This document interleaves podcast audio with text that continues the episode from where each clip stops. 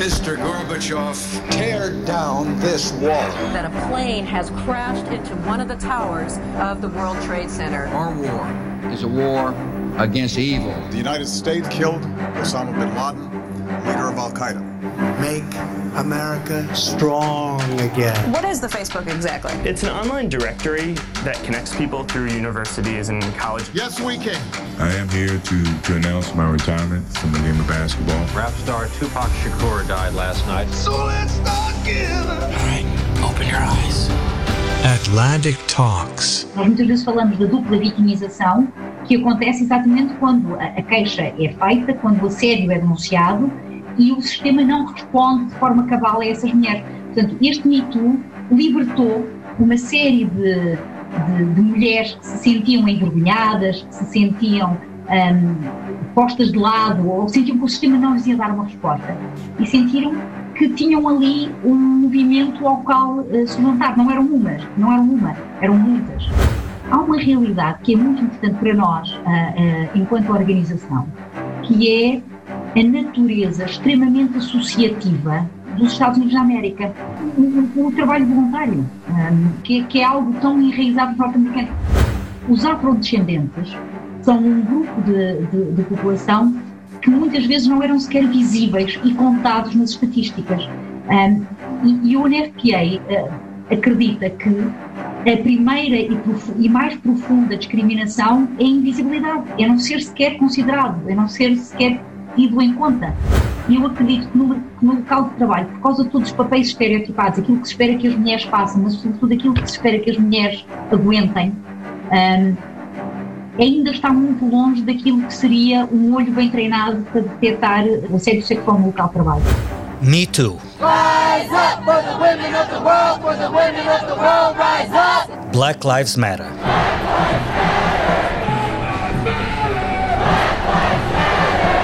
São palavras que, neste tempo, carregam histórias e fazem parte da nossa história comum contemporânea. São movimentos cívicos e também são marcas, ou como se diz nas redes sociais, hashtags. Representam ideias, lutas, visões do mundo. As causas não são novas, pelo contrário, são tão antigas como os males a que respondem. As discriminações, as segregações, os maus tratos, a desumanidade a que dão luta. Nos últimos anos, os movimentos Me Too e Black Lives Matter alcançaram uma ressonância global. Mas a sua cunhagem como símbolo dessas lutas tem uma origem, vem de um lugar. Não são causas exclusivamente norte-americanas, mas são marcas que chegam dos Estados Unidos e são a consequência de uma história. Sobretudo depois da Segunda Guerra Mundial, tornou-se difícil contestar o lugar dos Estados Unidos como farol do mundo livre. Com a Guerra Fria, com o planeta partido em dois e o lado americano, das democracias, das liberdades, dos direitos, representando o lado certo. Mas mesmo no lado certo havia um lado errado. Mesmo quando os Estados Unidos eram a locomotiva das democracias liberais, uma parte da população norte-americana lutava pelo reconhecimento de direitos básicos. As lutas pelos direitos cívicos dos negros norte-americanos marcaram a década de 60 a década de 60 do século XX. Ou seja, um século depois da abolição da escravatura, a luta continuava, então, contra a segregação racial e preconceitos tão enraizados que pareciam naturais. Em 1963, a marcha sobre Washington fez história. I have a dream that one day this nation will rise up and live out the true meaning of its creed. We hold these truths to be self-evident that all men are created equal. Em 1964, Lyndon Johnson fez história com o Civil Rights Act. Congress passes the most sweeping civil rights bill ever to be written into the law and thus reaffirms the conception of equality for all men that began with Lincoln and the Civil War 100 years ago. The Negro won his freedom then, he wins his dignity now. Mas a história não acabou porque a discriminação não acaba por lei, nem o preconceito. Ao mesmo tempo que a população afro-americana lutava contra a discriminação com base na cor, outros lutavam contra a discriminação com base na orientação sexual, no género, na identidade de género, ou simplesmente pela autodeterminação sexual, pelos direitos reprodutivos, pelo direito ao planeamento familiar e a uma vida sexual informada. Neste episódio da Atlantic Talks vamos falar dessas lutas e da forma como, a partir dos Estados Unidos, ganharam ecos noutras partes do mundo. Para falar do impacto destes movimentos sociais que tiveram origem americana ou que tiveram nos Estados Unidos um acelerador global, convidámos alguém que tem um posto de observação global, as Nações Unidas. Mónica Ferro, a portuguesa que é diretora da representação regional em Genebra do Fundo das Nações Unidas de Apoio à População. UNFPA is passion. The people. Diversity and inclusion. Game changing. Innovative. Puts women and girls at the center. UNFPA is saving lives. Trata-se da agência da ONU que tem como primeira prioridade as mulheres. Desde as campanhas de eliminação de todo o tipo de violência sobre mulheres e raparigas até a promoção da saúde sexual e reprodutiva e de políticas de planeamento familiar. Uma agência que tem o foco principal nas mulheres e, em particular, nas mais vulneráveis, cruza-se necessariamente com a questão das migrações, das minorias étnicas, desde logo os afrodescendentes mas também as muitas questões levantadas pela pobreza, pelo lugar dos mais jovens, pelas várias formas de violência sobre os mais frágeis. Olá, Mónica, bem-vinda, obrigado pela sua disponibilidade para estar nas Atlantic Talks, ainda que à distância, a partir de Genebra. Olá, Filipe a partir de um dia bonito em Genebra, sim. A Mónica Ferro nasceu no Porto há 48 anos, é doutorada em Relações Internacionais, é professora universitária. Lecionava no ISCS, Universidade de Lisboa, quando deixou Portugal em 2017 para assumir a chefia do Escritório de Genebra do Fundo da ONU para a População. O Escritório de Genebra, explique-se, é uma espécie de sede europeia desta organização, sendo feita aí a articulação com todas as agências da ONU, as missões diplomáticas permanentes e organizações internacionais que têm representação naquela cidade suíça. A Mónica Ferro foi também secretária de Estado da Defesa no muito breve 20 Governo Constitucional, em 2015, e teve uma passagem, essa mais duradoura, pela Assembleia da República, onde foi deputada eleita pelo PSD. Senhora Presidente, senhoras deputadas, senhores deputados, hoje continuamos a construir um Portugal melhor. Mónica, vamos começar pelo princípio, que é sempre uma boa maneira de começar. O Fundo das Nações Unidas para a População tem como lema, e eu cito, contribuir para um mundo onde todas as gravidezes são desejadas, todos os partos são seguros e o potencial de todos os jovens é atingido. É um projeto ambicioso. Na prática, o que é e o que faz o Fundo das Nações Unidas para a População?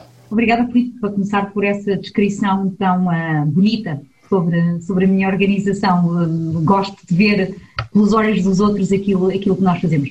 Nós temos um mandato eh, muito amplo, eh, fomos criados há 50 anos atrás, fazemos 51 anos este ano, e, e fomos criados eh, para fornecer aos países dados estatísticos e tendências populacionais para que eles pudessem planear o seu processo de desenvolvimento. Mas rapidamente percebemos que falar de números significava falar de pessoas e, portanto, em 1994, na Conferência do Cairo, uh, fizemos aquilo que muitos descrevem como uma revolução, uma revolução paradigmática, ou seja, passamos de números humanos para direitos humanos. E é em 94 que há pela primeira vez a definição do que é que é a saúde sexual e reprodutiva e do que é que são os direitos reprodutivos.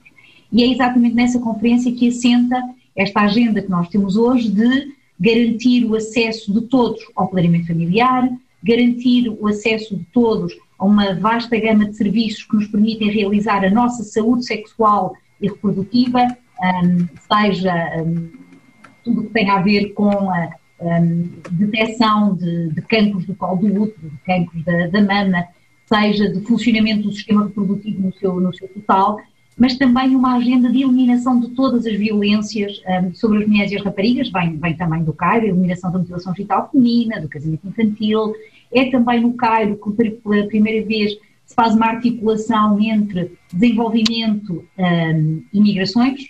É também uma das primeiras vezes em que se fala da necessidade de dar voz às raparigas, de um, tratar dos direitos e, das, uh, e, dos desafios especiais das pessoas mais velhas.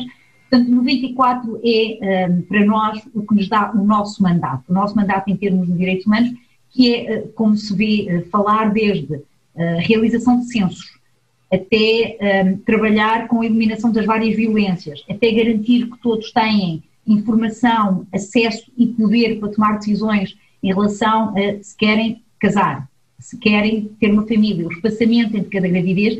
Há aqui uma série de serviços e de, um, e de, e de políticas que são muito vastas e, e, talvez mais recentemente, já com 20 anos, uh, tornamos cada vez mais uma organização presente nos contextos humanitários e daí o enfoque que o Filipe há pouco deu das migrações. E o NFPA, esta é a sigla, a sigla internacional do Fundo das Nações Unidas para a População, eh, está atualmente, julgo que em 150 países e olha sobretudo para os países em desenvolvimento e não tanto para os países ricos. Um, graças ao enorme salto que Portugal deu depois do 25 de Abril, já não está presente em Portugal, mas atuou por cá, certo? Uh, até quando ia fazer o quê? É, é, uma história particularmente inspiradora. Eu, na, na, minha vida anterior, a, a que o Felipe uh, aludiu, eu dizia muitas vezes que Portugal tinha um, mais do que um direito de falar sobre um, saúde materna e sobre o investimento que é preciso fazer para realizar a, a saúde materna e para diminuir a mortalidade materna, eu digo que Portugal tinha uma grande responsabilidade. E porquê? Porque Portugal também beneficiou do funcionamento destas grandes organizações. Foi exatamente graças ao trabalho da Organização Mundial de Saúde, sediada aqui em Genebra, e com o Fundo das Nações Unidas para a População, que as nossas maternidades foram reformadas, que as nossas parteiras uh, foram treinadas. Aliás, os primeiros contraceptivos são levados para Portugal através da cooperação com estas duas grandes organizações. E a verdade, Filipe, é que em 20 anos, Portugal passou de ser de um país em que a taxa de mortalidade materna uh, nos envergonhava uh, e nos fazia estar na cauda da Europa, para sermos um dos países no mundo, no mundo, onde é mais seguro estar grávido, estar grávido e dar à luz. Portanto, isto dá-nos uma espécie de responsabilidade. Nós sabemos como é que se faz. E, portanto, eh, o nosso exemplo pode ser inspirador para muitas paragens uh, do mundo. E isto ocorreu no início da, da década de 70 uh, e, e uh, até que recebemos o, o telefonema a dizer, bom, Portugal está tão bem que, vamos, que já não precisam deste tipo de, de cooperação e, portanto, vamos, vamos sair. Era Leonor Beleza, a Ministra da Saúde, que recebe este telefonema e que me dizia exatamente que a primeira coisa que pensa é e agora quem é que vai substituir o tipo de apoio que, que estas organizações têm dado a Portugal, nomeadamente com os contraceptivos. Portanto, o nosso trabalho é um trabalho que queremos que seja o mais curto possível. Uh, ajudar os países a se autonomizarem nestas áreas e sair uh, quando já não precisam de nós. Eu, portanto, digo sempre que um dia feliz é quando um, recebemos a, a, informação de que já não precisamos estar num determinado país.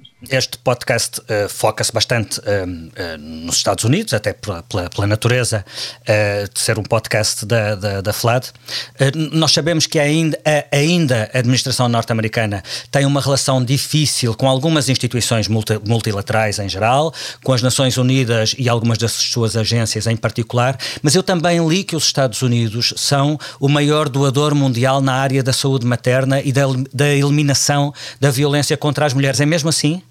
É mesmo assim. O, os Estados Unidos têm tido nestas matérias e têm tido uma história muito ligada à nossa. Um, têm sido grandes doadores, têm sido grandes condutores das grandes políticas globais e são, uh, de facto, o maior doador no mundo um, em termos de programas de saúde e, e, como o Filipe bem enquadrou, nos países em desenvolvimento, a saúde materna e a saúde infantil são sempre desafios muito grandes. Eu digo sempre que um dos bons indicadores de desenvolvimento de um país é a saúde materna. Um país onde uh, as mulheres uh, morrem por causas que hoje em dia são mais de 90% evitáveis, não é um país desenvolvido. E, e portanto, este, este registro um, é, é, é, algo que se pode fazer e, e de facto, o trabalho dos Estados Unidos, quer em termos de políticas, quer em termos de financiamento, é, é, de facto inspirador. Os Estados Unidos uh, ainda funcionam muito como um, um, definidor de tendências globais em muitas áreas. Uh, temos falado disso neste podcast, da política à cultura, da economia às tendências sociais. Uh, isto, também, isto, isto também acontece nesta área dos direitos reprodutivos e do planeamento familiar? Ah, sim, de uma forma extraordinária. A maior parte dos movimentos um, a favor da, do acesso ao planeamento familiar. A maior parte da pesquisa científica na década de 60 fez-se nos Estados Unidos da América. Portanto, se olhar para organizações como a Organização uh, do Planeamento Familiar, a Organização Global, nascida nos Estados Unidos, a maior parte dos movimentos a favor dos direitos reprodutivos nasce nos Estados Unidos. Um movimento feminista, é um movimento de marca norte-americana. Hey,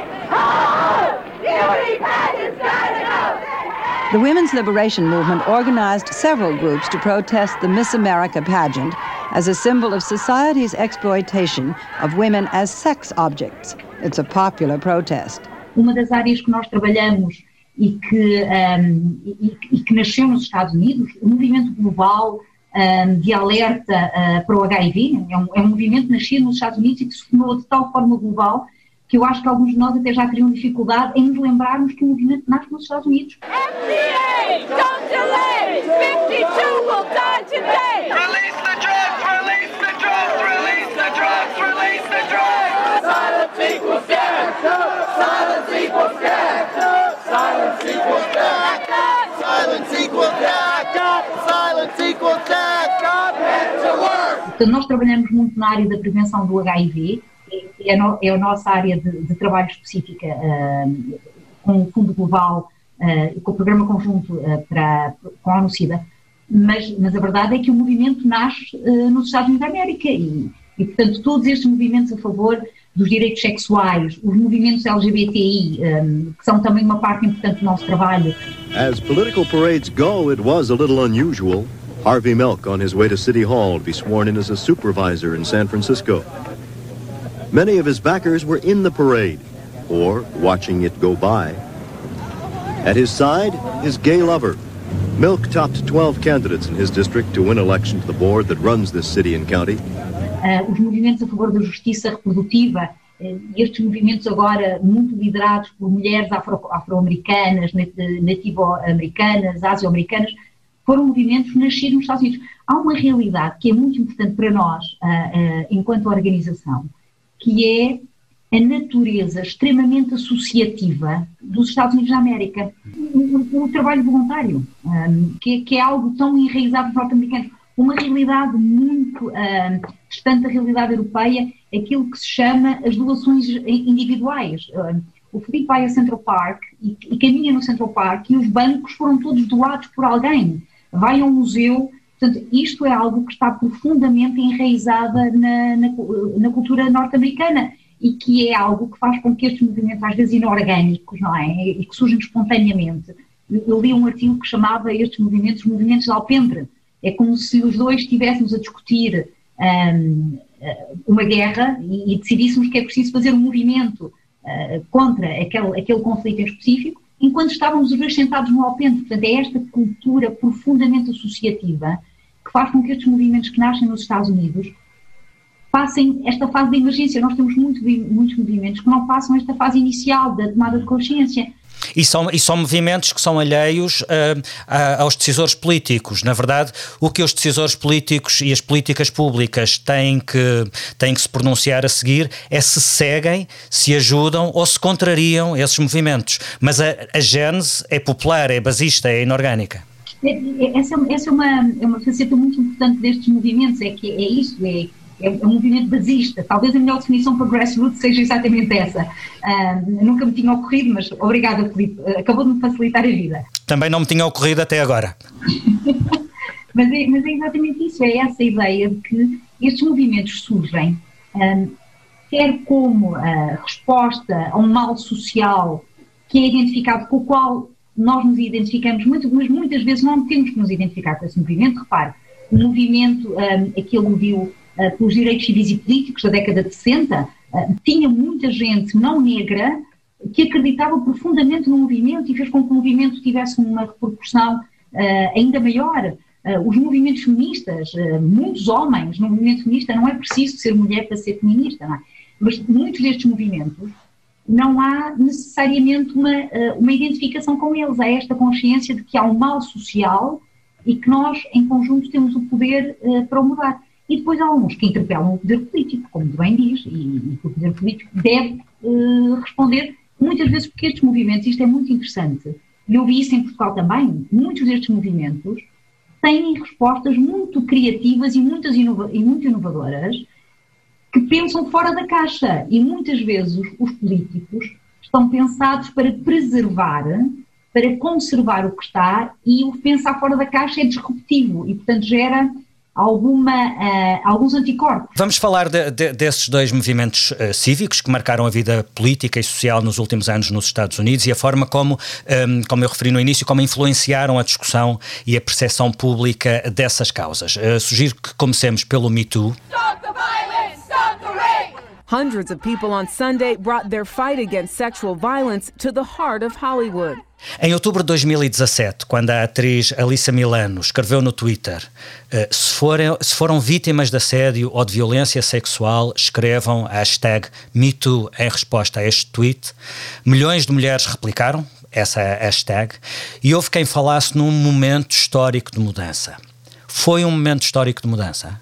Foi um movimento histórico de tomada de consciência. Um, um, estas, estas causas, sejam elas quais forem, um, precisam sempre de porta-vozes e, e, precisam que apareça alguém que, de uma certa forma, as normalize, ou seja, todas as mulheres que tinham sido vítimas de assédio ou de violência sexual se puderem identificar em mulheres vocais, em mulheres com uma forte presença pública, e isto retira algum do estigma, é? porque muitas destas questões do assédio sexual e da violência sexual vêm com grande estigma para, para, as vítimas.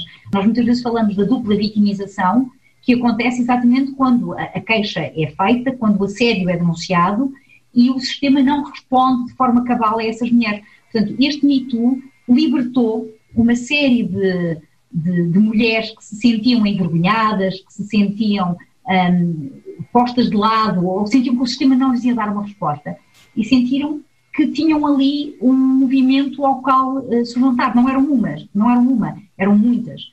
E, e isso foi uh, particularmente interessante de ver a forma como se estendeu. E é claro que o Filipe acabou de dar parte também da resposta porque é que este movimento se tornou global um, tão rapidamente. Foi a plataforma uh, digital em que ela foi. Uh, em, em, há, há, aqui uma combinação de uma plataforma global, uh, imediata, muito responsiva e de um star system que, que tem um, um poder mediático também, também muito grande.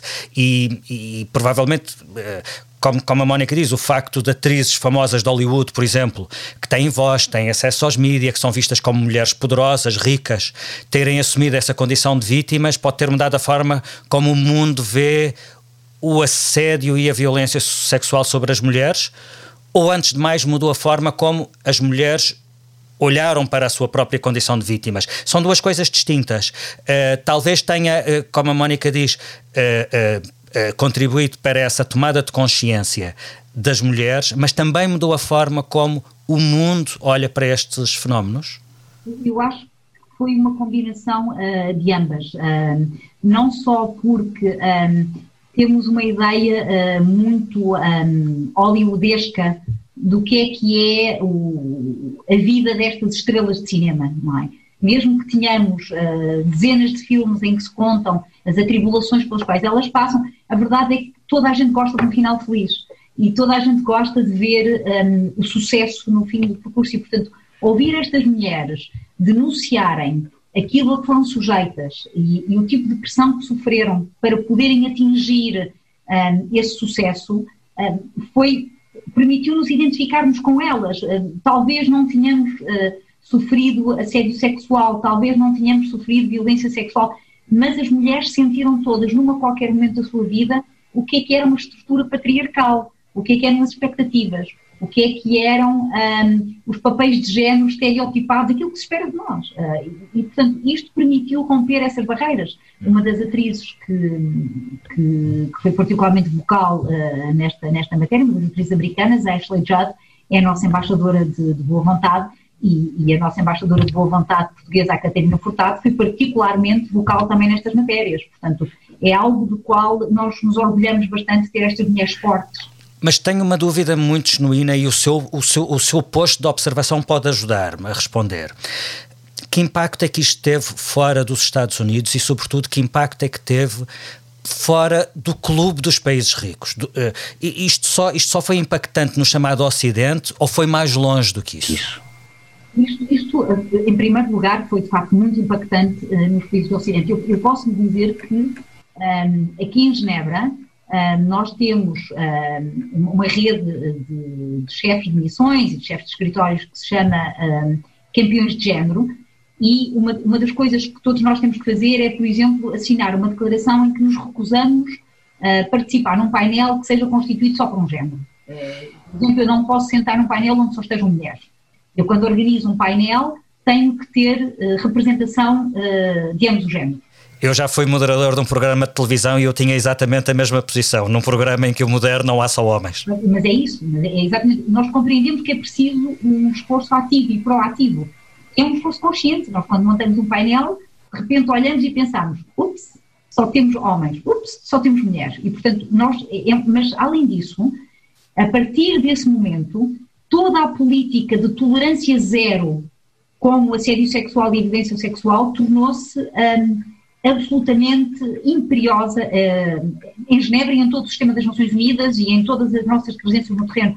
Nós temos, isso foi muito intensificado nos últimos anos, portanto eu não lhe consigo provar a causalidade direta, mas a inspiração com certeza, numa outra entrevista das Atlantic Talks com a rapper Capicua, falámos desta questão do, do, impacto do, do Me Too, até porque ela, eh, uma música dela tornou-se, uh, deu o nome a uma, a uma associação de, de, de eh, promotora destas causas, e, e ela chamava a atenção de que em Portugal o Me Too pode ter passado ao lado daquilo que é mais importante, que é o assédio das mulheres no local de trabalho. Portanto, acho que aqui em Portugal não se fez o, o, o debate certo um, vi muita gente a apontar o dedo àqueles, às, às, às essas exageradas feministas histéricas. O velho mito das feministas histéricas e exageradas um, e vi poucas pessoas a falar de assédio sexual no trabalho. Concorda com esta análise? Esse, esse era sempre um tema um, que surgia no, nos, nos, debates políticos. Um, há, há, formas de assédio, quando se está treinado para as detectar, elas são todas muito evidentes. Mas há algumas que são particularmente perversas porque são mais subtis a questão da, da pressão uh, para uma promoção, a questão de um convite feito a outras horas.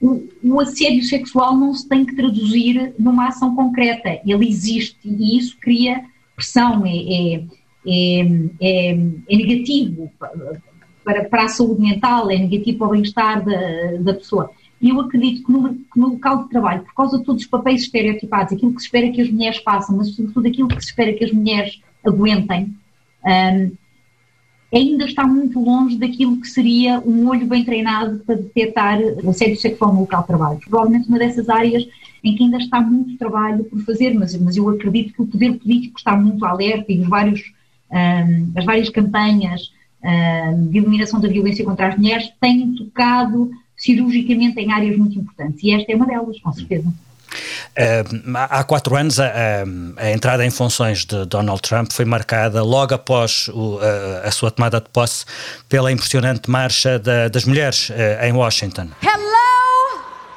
future! I'm so proud to stand here as a woman, an African American woman. My grandmother was a sharecropper. She picked cotton in Aberdeen, Mississippi. My mother was a janitor, and I am a descendant of them, and I am here in their honor to help us move forward and film the future. O caderno de encargos da Marcha das Mulheres era bastante mais vasto do que a causa feminista e sintetizava toda uma agenda progressista que, do ponto de vista daquelas ativistas, Trump põe em causa. Os direitos de minorias sexuais, dos imigrantes, dos negros eh, e de outras minorias étnicas.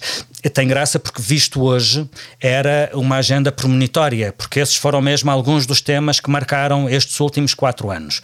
O Me Too apareceu em 2017, o Black Lives Matter uh, já tinha surgido uns anos antes, mas acabou por marcar este ano, 2020, com a, a reação colossal à morte do George Floyd. Oh. Esse caso provocou manifestações pelo mundo fora mas também uma reação institucional. Eh, eu recordo que em julho houve uma reunião de emergência do Conselho de Direitos Humanos das Nações Unidas para debater o racismo e a brutalidade policial, em que participou o irmão do George Floyd. Hi, my name is Phalonis Floyd. Am I the brother of George Floyd? On May 25th, 2020, my brother was tortured and murdered by four police officers in Minneapolis, Minnesota, in the United States.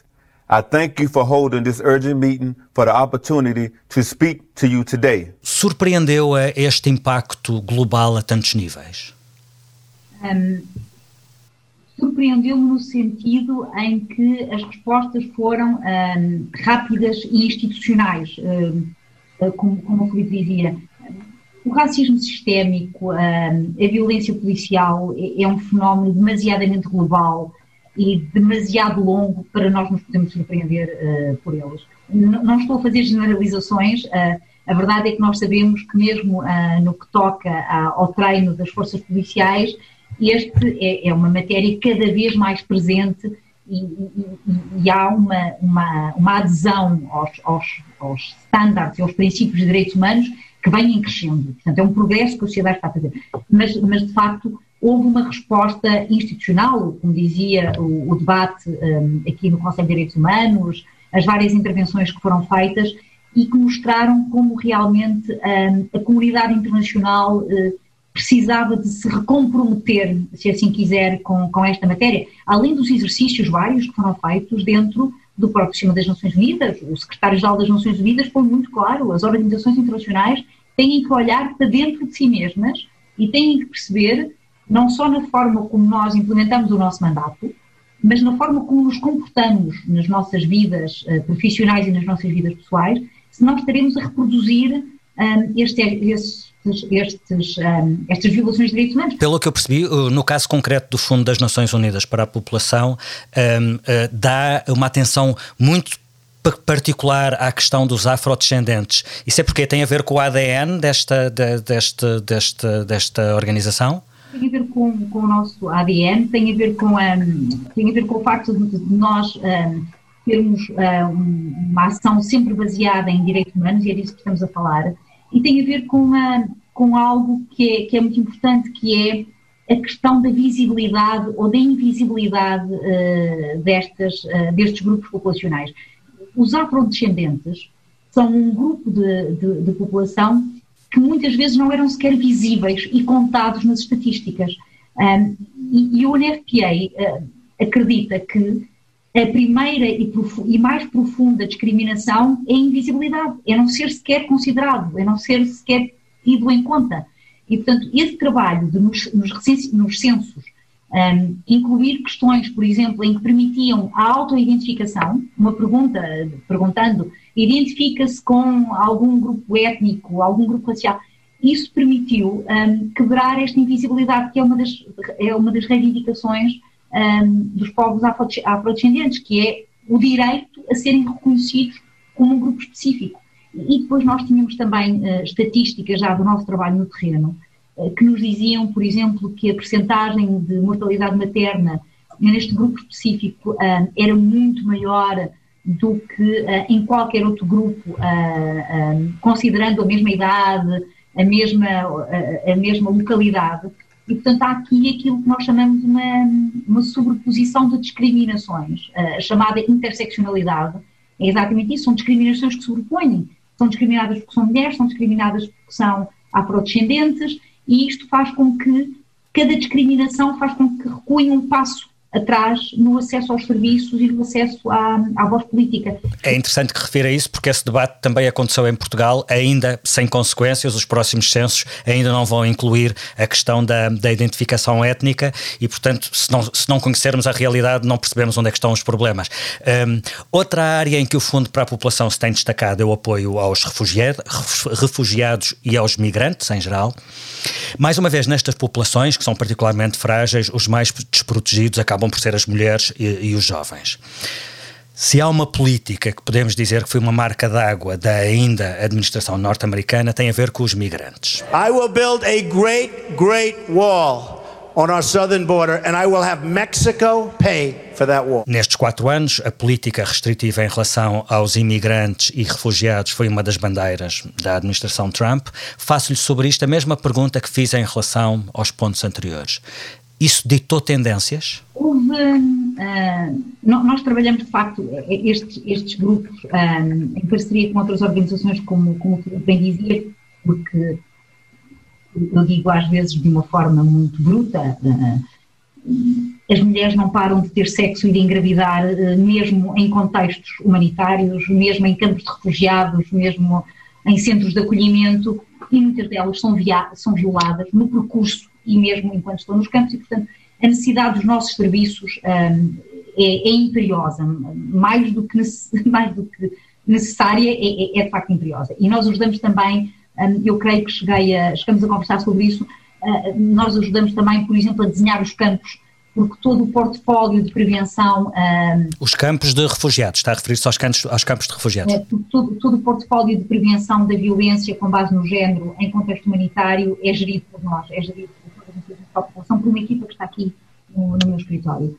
Um, a verdade é que sempre que há um, Estados que contestam uh, a universalidade dos direitos, que contestam o, o leque de direitos um, a que estas populações têm direitos, têm direito, isso gera um efeito de, uh, de contágio noutros, uh, que podem se perguntar se uh, o Estado A não o faz, porque é que eu tenho que fazer? E, portanto, a solidariedade internacional é, é posta em causa de cada vez que os Estados decidem não cumprir o que está acordado nos tratados de direito internacional e muitas vezes as obrigações a que se, a que se comprometeram em sedes, em sedes internacionais.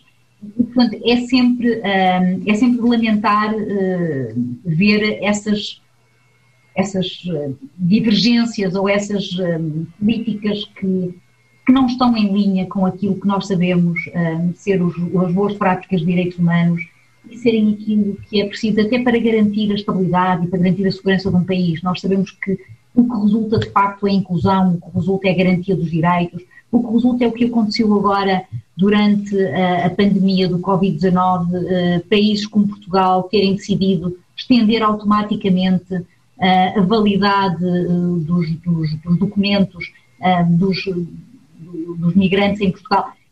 Que foi saudado aqui em Genebra pela Alta Comissária das Nações Unidas para os Direitos Humanos, pelo Alto Comissário para os Refugiados, pelo diretor da, das Organiz da Organização Internacional das Migrações, isto é o que resulta, e isto é que é inspirador, e portanto, digamos que é sempre de lamentar quando, um, quando vemos os Estados não, não cumprirem com aquilo que não só são os compromissos de direitos humanos, mas como são também as soluções que, que, estão identificadas como resultarem em nome da dignidade e em nome da, da própria segurança do país.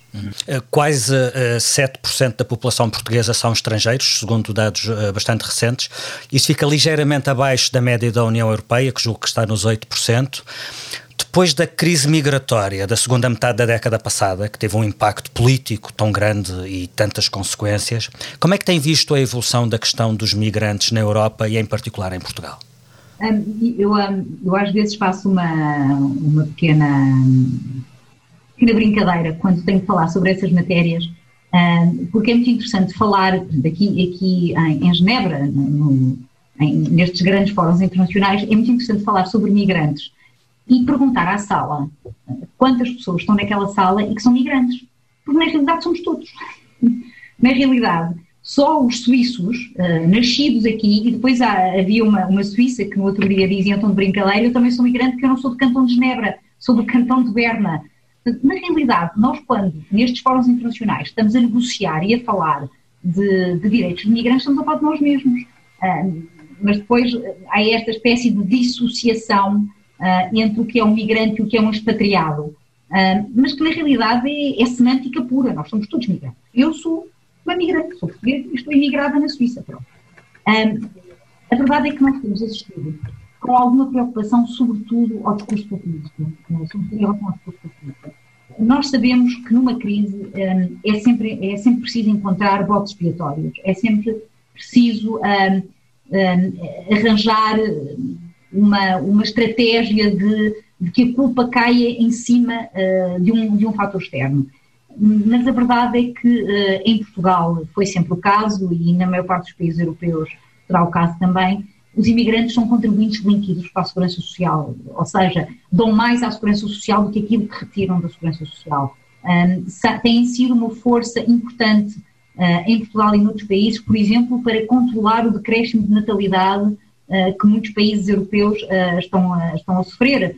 aliás, Portugal deu pela sua crise de, de, natalidade quando grandes grupos populacionais de migrantes regressaram ao seu país de origem. E, de facto, nós compreendemos que com a taxa de natalidade tão baixa que tínhamos um, e com a saída dessas pessoas, nos começavam a faltar uh, pessoas em termos de sustentabilidade dos sistemas de segurança social, de pensões, etc. Que eu acho que é uma reflexão que é sempre interessante de se fazer, um, que é o analisarmos que estes sistemas estão em crise, mas não repensamos os sistemas. Pensamos sempre uh, as bases uh, que permitem sustentar o sistema ou não, mas isso daria uma outra conversa também, também interessante. E, e, no caso dos Estados Unidos, ainda agora nestas eleições, a questão demográfica foi central para perceber que alterações. Uh, há, há, um autor americano que diz que a questão a demografia é uma das grandes placas tectónicas que fará agitar a, a, política americana. E nisso os Estados Unidos são um concentrado do que se passa uh, e, e, em, muito, em muitos outros, outros países, mas uh, por exemplo em, em 2030 a renovação da população norte-americana dependerá mais da imigração do que dos nascimentos uh, dentro de fronteiras. E, portanto se isso não nos dá noção da importância das migrações o, o, que é que dará, não é? Essa é uma questão muito interessante. Nós, nós há dois anos atrás lançamos um relatório um, que olhava para o mundo todo em termos de um, taxas de fertilidade. E então dizíamos uma coisa muito simples, que era há 200 anos atrás o mundo tinha toda a mesma taxa de fertilidade, era alta. Um, a verdade é que com a evolução, uh, com o acesso a novos uh, medicamentos e a novos uh, métodos de contraceptivos, com a participação das mulheres no mercado de trabalho, com a exploração das mulheres e com várias outras mudanças sociais, o mundo foi tendo várias taxas de fertilidade, desde países que têm taxas de fertilidade muito altas, uh, até países que têm há muito tempo taxas de fertilidade muito baixas, nos quais se incluem uh, a esmagadora maioria dos países europeus e alguns países asiáticos. E depois havia uma coisa muito engraçada que era, se nós constituíssemos um, um, um hemiciclo, onde quer que pusesse o dedo, Felipe, a resposta a, a esta pergunta, tem o número de filhos que gostava de ter? A resposta era sempre a mesma, não uns porque tinham a mais, outros porque tinham a menos. E é engraçado que no caso da Europa, toda a gente nos responde que têm menos filhos do que aqueles que queriam ter. E não é pelas mesmas, não são pelas mesmas barreiras que os países que estão na, no, topo da, da, taxa de fertilidade, que não têm acesso a contraceptivos, ou que as mulheres não têm autonomia uh, para tomar decisão, ou que há barreiras culturais, são outras barreiras, mas a verdade é que nós estamos a falhar na realização dos direitos reprodutivos em todo o mundo. Uns porque têm filhos, têm mais filhos do que aqueles que queriam e outros porque têm menos filhos do que aqueles que queriam. E a Europa é, é um caso muito interessante, porque ao mesmo tempo que isto nos deve preocupar, eh, a taxa de, de fertilidade tão baixa, também nos podemos alegrar pelo facto de termos, de vivermos cada vez mais tempo, de vivermos cada vez com mais qualidade. E, portanto, é preciso olhar para esta faixa da população acima dos 65 um, e deixar de os ver como dependentes ou como um peso para a segurança social e, e, reimaginar um bocadinho o que é que se pode fazer para aproveitar esta espécie de segundo dividendo demográfico. Portanto, isto, uh, o mundo está-nos sempre a interpelar com estas. Uh, com estas perguntas que requerem cada vez mais criatividade. Estas entrevistas terminam sempre com um jogo de palavras. Proponho-lhe que eu refira um conjunto de, expressões, de lugares, de conceitos ligados de alguma forma aos Estados Unidos e peço-lhe que responda com a primeira coisa que lhe ocorra. Time is up. Dito. Kamala Harris. Esperança. I can't breathe. Violência. Build that wall. Imigração políticas humanas de imigração. Multilateralismo. Nações Unidas e renovação. Ficamos por aqui. Obrigado, Mónica Ferro, por esta conversa, pela partilha. Obrigada, Filipe. Atlantic Talks é um podcast da Fundação Luso-Americana para o Desenvolvimento. Tem produção áudio do Paulo Castanheiro. Eu sou Felipe Santos Costa. Voltamos na próxima semana e já a seguir pode ouvir alguns segundos do que tem a dizer o nosso próximo convidado. E eu diria que há várias narrativas. Uh em dialética no mundo de hoje e quando olho para as várias que existem, não deixo de pensar que sorte a nossa por estarmos envolvidos com eh, a mais forte, que é a narrativa da União Europeia. Até lá.